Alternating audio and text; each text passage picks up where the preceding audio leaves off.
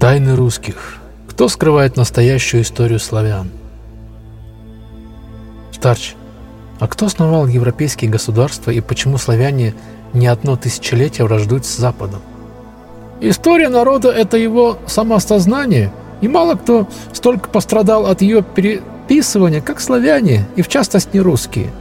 Еще Михаил Ломоносов указывал на засилие в русской исторической науке немцев и безуспешно пытался бороться с этим. В результате истории русского народа сократили до тысячи лет, что веками позволяло европейцам относиться к славянам как к варварам, которые еще вчера жили в лесу и молились колесу. Труд происхождения славян и распространения их господства, вышедший в 1601 году из-под пера католического монаха бенедиктинца Маура Арбини, является редким исключением из правил.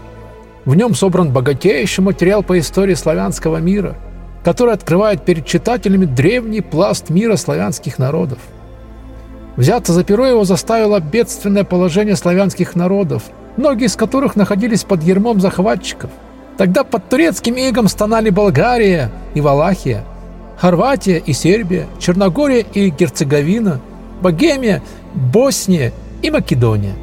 Поисках информации монах обшарил как библиотеки монастыря, так и личные хранения знатных граждан города и собрал материал из 330 исторических свидетельств, точно и последовательно выстраивая историю своих предков – по Арбине именно славяне были самым славным и воинственным народом Европы.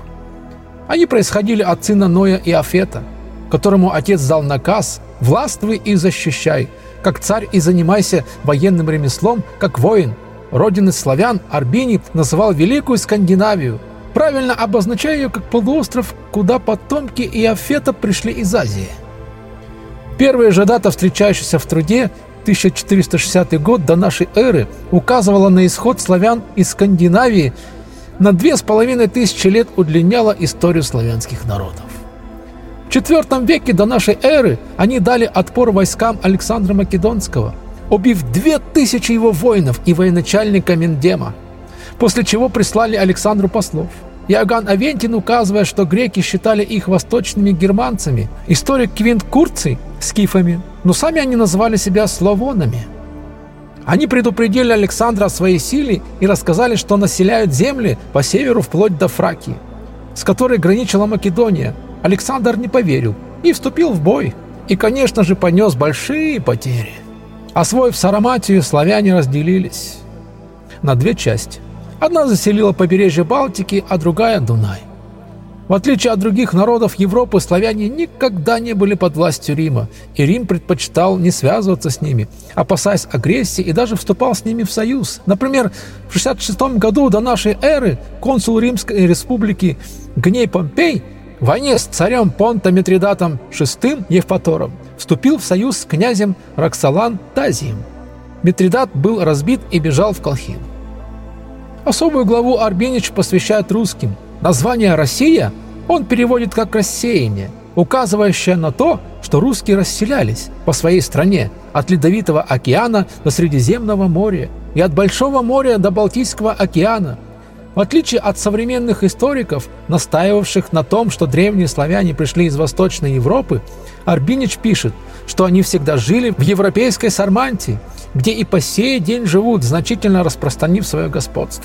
Запрещенная в Европе книга попала в руки Петру Первому. Только через сто лет ее привез в подарок российский дипломат серб Сава Рагузинский Владиславич.